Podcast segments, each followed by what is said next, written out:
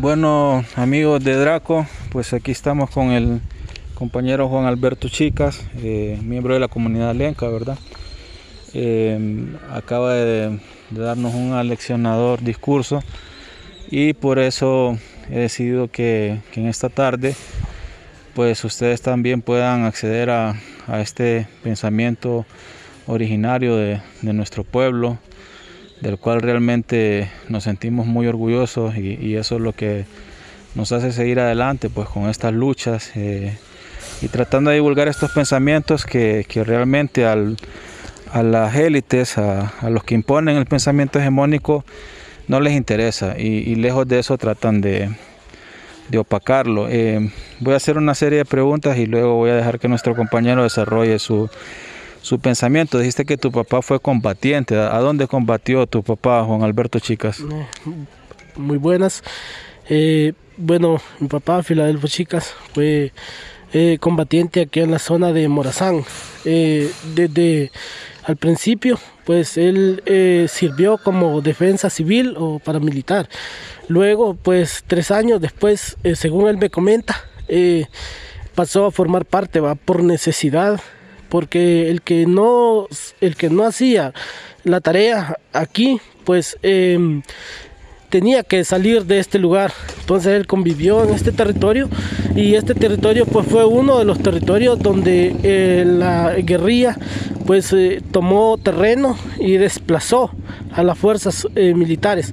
Entonces él tuvo que tomar la decisión después de tres años de servir como paramilitar, pasar a formar parte pues de ese cuerpo del ejército del pueblo y eso pues eh, eh, se da en, un lapso de eh, la guerra duró 12 años entonces él tuvo que trabajar nueve largos años en su lucha sus, campos pues algunos me los ha comentado pero algo otros no entonces pero más que todo pues uso, hizo un, un campo como comando urbano también luchó como miliciano y estuvo pues al mando eh, de lo que fue pues eh, el, campo de cargadores, le llamaban ellos en ese entonces, que era cargar cuerpos. Entonces tuvo esa terrible eh, experiencia de ver cómo sus compañeros morían, heridos, cómo lloraban, cómo sufrían. las heridas pues causadas por las balas represivas de ese entonces y es por ello pues que ahora nosotros se nos ha adoctrinado que el servicio al pueblo es lo mejor. Excelente, realmente estas son historias que realmente ni yo las conocía y, me parece impresionante ver cómo, cómo, cómo venimos eh, con un pueblo realmente sufriendo incluso estas guerras pues que, que han sido tan dolorosas. Eh, me gustó algo que dijiste, aquí anoté varias de las frases que dijiste mientras dabas tu, tu discurso. Eh, dijiste nos enseñaron a trabajar con el pandito. El pandito para la gente que nos escucha es una especie de machete, que es la herramienta, ¿verdad? Eh, para, para, varias cosas en el campo, eh, para trabajar en la agricultura, para limpiar el, la grama y todo eso, pero mejor explicarnos vos esto, esto que dijiste. Bueno, el pandito es una especie, especie de herramienta, ¿verdad? Que uno con dos anillitos de metal eh, pone, nosotros le llamamos cabito, al otro le llaman agarradera, entonces es un palito de cuarta y media, es eh, algo que es una herramienta que, es redondita con, un chucito, entonces, pero se le dice pandito porque eh, es pandita, es con curva, según es la curva tiene una pandura, entonces esa pandura lo hace eficaz a la hora de, de cortar la, la hierba, las malezas. Sí. Realmente estoy como... Hay varias cosas que, que, me, incluso me conmovió cuando dijiste estoy condenado, dijiste. Porque en, realidad al escucharte hablar, pues sé que estoy ante una persona muy inteligente, con mucho potencial eh, y que realmente el Estado, pues eh, lo que hace es perpetuar el abandono. Y este abandono, pues imagínate, se siente como una condena, ¿verdad? es algo súper pesado. Entonces quisiera como que la gente pues te entendiera a qué te referís cuando te sentís de esa forma. Bueno, eh, es eh, para mí eso es eh, como morir, va, no poder haber estudiado, no poder haber salido de, mi lugar a poder ver dado, mm, va, ¿cuánto digo yo? Conocimiento se pierden las personas que no pueden estudiar y a veces por las indiferencias de decir que son pobres, de decir que son indios, de eso pues las grandes élites eh, decirle indígena a una persona es como desecharlo, pero eh, viéndolo nosotros como indígenas no es así porque los indígenas, indígenas tenemos raíz. Solo, solo, solo te voy a interrumpir ahí. Eh, sí, realmente las élites les dicen indios. En estos juicios que hemos tenido ahorita recientemente por el asesinato de Berta Cáceres, cuando se refieren a los compañeros lencas que luchan por defender el, el río Aguasarca, lo que decían, ahí vienen estos indios, decían. Eh, esa es una, una palabra ¿va? que ellos la usan para quitarnos la identidad porque nosotros somos indígenas. Si fuéramos indios, fuéramos de la India, pero no, somos de aquí, aquí hemos nacido por largos años. La historia dice pues que los primeros eh, que habitaron América eran eh, eh, los grupos indígenas y cual pues estos, estos grupos, la historia nos trae pues desde muchos tiempos antiguos y eso pues ellos tenían su propia cultura, ellos tenían su propia entidad y esta forma la usan para, como decir, asesinar lo poco que aún queda.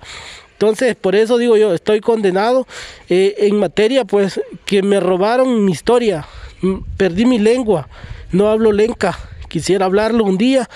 Y claro, no pude estudiar, apenas hice la primaria y aún la maestra que a mí me daba clase decía que eh, los indígenas se habían opuesto a los españoles, decían, porque ellos no sabían leer, decía. Entonces eso los hacía tontos. Digo yo que no es cierto, no eran tontos, eran personas que sabían lo que defendían y por qué luchaban.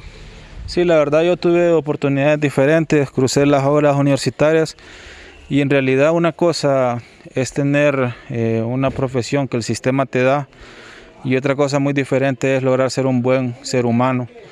Y otra cosa también es ser una persona sabia y entendida por, la, por lo que la naturaleza te ha dado.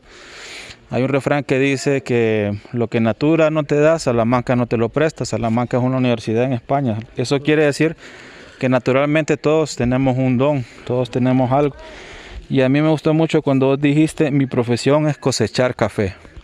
Correcto, esa es mi profesión. Eh, yo pues eh, he aprendido no de, de agrónomo, sino de mi papá, que es mi único agrónomo, el cual me ha enseñado pues cómo se siembra el café y pues eh, cómo se cultiva, cómo se desarrolla y tenemos pues uno de los mejores cafés de Honduras. Eh, me atrevo a decirlo porque sí, estamos a una altura de 1500 eh, metros al nivel del mar en general en Nahuaterique, pero inclusive nosotros tenemos una altura un poquito más baja, asciende a 200 metros, entonces tenemos una buena altura y pues eh, nunca los, los coyotes que llevan nuestro café dice que hacen estudios, pero nunca nos dicen la verdad que cuál es el verdadero puntaje de nuestro café en el primetraje, pero sí nosotros sabemos que sí es un buen puntaje porque lo acarrean como del lugar, entonces eso a nosotros nos, nos despierta que lo hacen porque verdaderamente obtienen buenas ganancias de nuestro trabajo.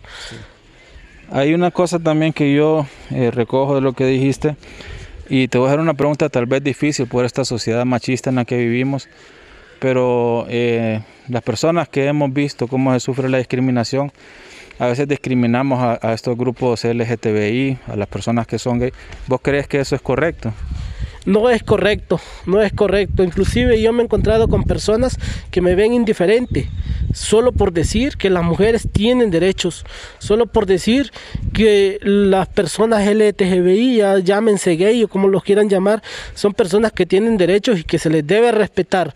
Y al igual, ellos, eh, me he encontrado con personas de ellos y he conversado y les he dicho, no, ustedes tienen derecho, simple y sencillamente tienen que descubrirlos y también darse cuenta que las personas como nosotros, que nos hacemos llamar normal, eh, eh, también tenemos nuestros derechos. Y, y, dentro de eso, pues la ley, hay una ley de igualdad social, entonces esa ley muchas veces no la dan a conocer, pero de la forma equivocada, entonces, porque hay un sector de de, algunas personas que no les conviene que conozcamos de verdad nuestros derechos.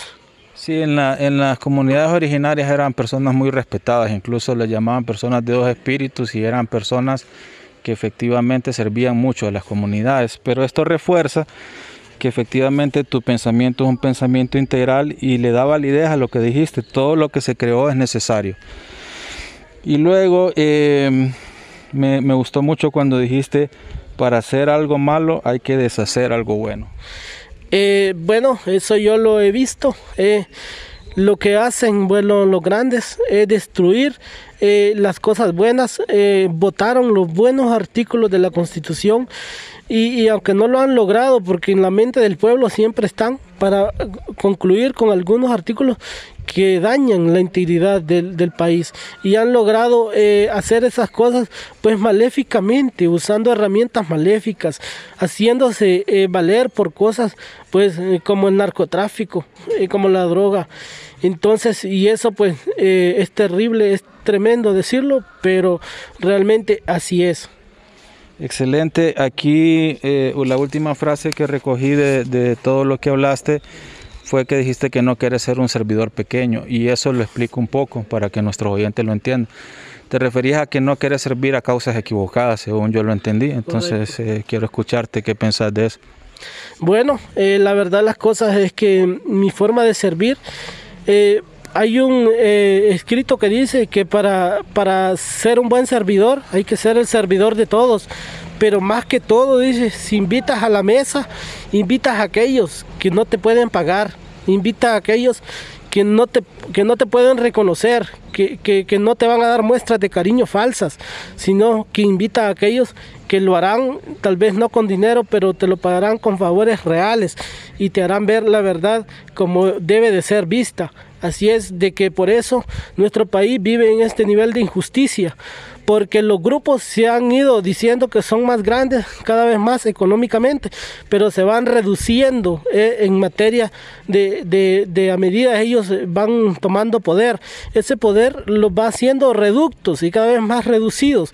Y, por eso eh, servirle, ser un servidor grande servirle a las mayorías, servirle a aquel, a aquel montón de gente que verdaderamente lo necesita, no solo a un par de personas que porque tienen dinero. Si ustedes bien saben, amigos y compañeros, que el dinero es un medio, que lo necesitamos, pero igual no es todo. Yo estoy de acuerdo, eso es la verdad, el verdadero contenido de ser un servidor grande, aunque para el poder ellos piensan que estos servidores son pequeños, ¿verdad? Sin embargo, hubo alguien, un carpintero en Belén, que dijo precisamente que el que quiera ser el más grande tiene que ser el que más sirva. Y efectivamente esa es una palabra que es muy trascendente y es como, como una cuestión muy refrescante de escuchar a personas jóvenes tener una reflexión tan profunda acerca de cómo se debe ejercer el, el poder, que no es para servirse, sino que es para servir. Por último decías que, que no esperabas que tu nombre quedara escrito, pero yo en son de broma te dije que ya lo había escrito aquí en el cuaderno, ¿ah? Juan Alberto Chicas, ¿verdad? Correcto. Y lo reitero aquí para nuestros oyentes. Eh, voy a, darte la oportunidad para que cerres aquí y, y, luego yo hago un pequeño análisis para terminar la entrevista y, y bueno, decirnos ahí como una despedida para los oyentes. Bueno, no, muchas gracias a toda eh, esta amable audiencia que escucha va eh, estas entrevistas. Ajá, Draco, Draco, sí. Entonces, eh, un saludo para todos, para todo este personal que labora va en esta unidad en la cual pues por medio de eso nos damos a conocer y claro, decirle a la juventud hondureña que no tiene que encerrarse en que no se puede. Claro que sí se puede. Lo que tenemos que hacer es unir pensamientos, es unir esfuerzos y empezar a sacar todo ese pensamiento bueno que hay en el entorno nacional. Y claro, eh, pues eh, por ahí, pues eh, algún día vamos a juntar todas estas ideas y vamos a lograr sacar adelante este país que lo necesita. De nosotros es el mañana, entonces tenemos que empezarlo a construir ahora. Y eso pues, eh, pues eh, es eh, mi forma de despedirme dándoles ánimo, fuerza, adelante, necesitamos sacar adelante Honduras, Honduras nos necesita ahora, Honduras quiere de esta juventud y la juventud lo vamos a lograr. Muchas gracias y muchas gracias a usted, hermano y amigo, que siempre estará aquí conmigo. Gracias hermano. Entonces aquí eh, yo me despido del compañero, pero quiero eh, mandar un saludo para nuestros oyentes eh, en Suiza, España, Finlandia, especialmente Fabricio Pineda. La última vez me diste una idea para un programa y me dijiste que sería muy interesante establecer que los campeones son el pueblo, ¿verdad? Este pueblo hondureño que siempre está luchando, que cuando los huracanes ETA y IOTA fue el que dio la cara, el que fue solidario, el que apoyó a sus hermanos. El gobierno lo que hizo fue obstaculizar esas ayudas, reprimir, eh, tratar de capitalizar las ayudas para, para dar una cara que, que no tenía en realidad, porque quien estaba generando la ayuda era la gente. Y quise encontrar un exponente particular que demuestre que, la gente de nuestro pueblo son los campeones. Entonces en realidad pues vamos a cerrar este programa con la sugerencia que nos dieron Fabricio Pineda de Finlandia con la canción We Are the Champion. Nosotros somos los campeones, el pueblo. Un abrazo compañeros.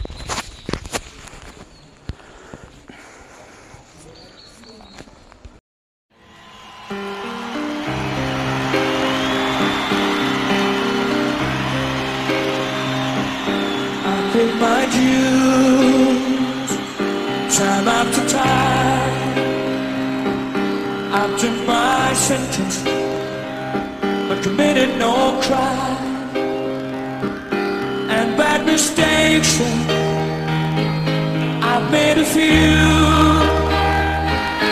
I've had my share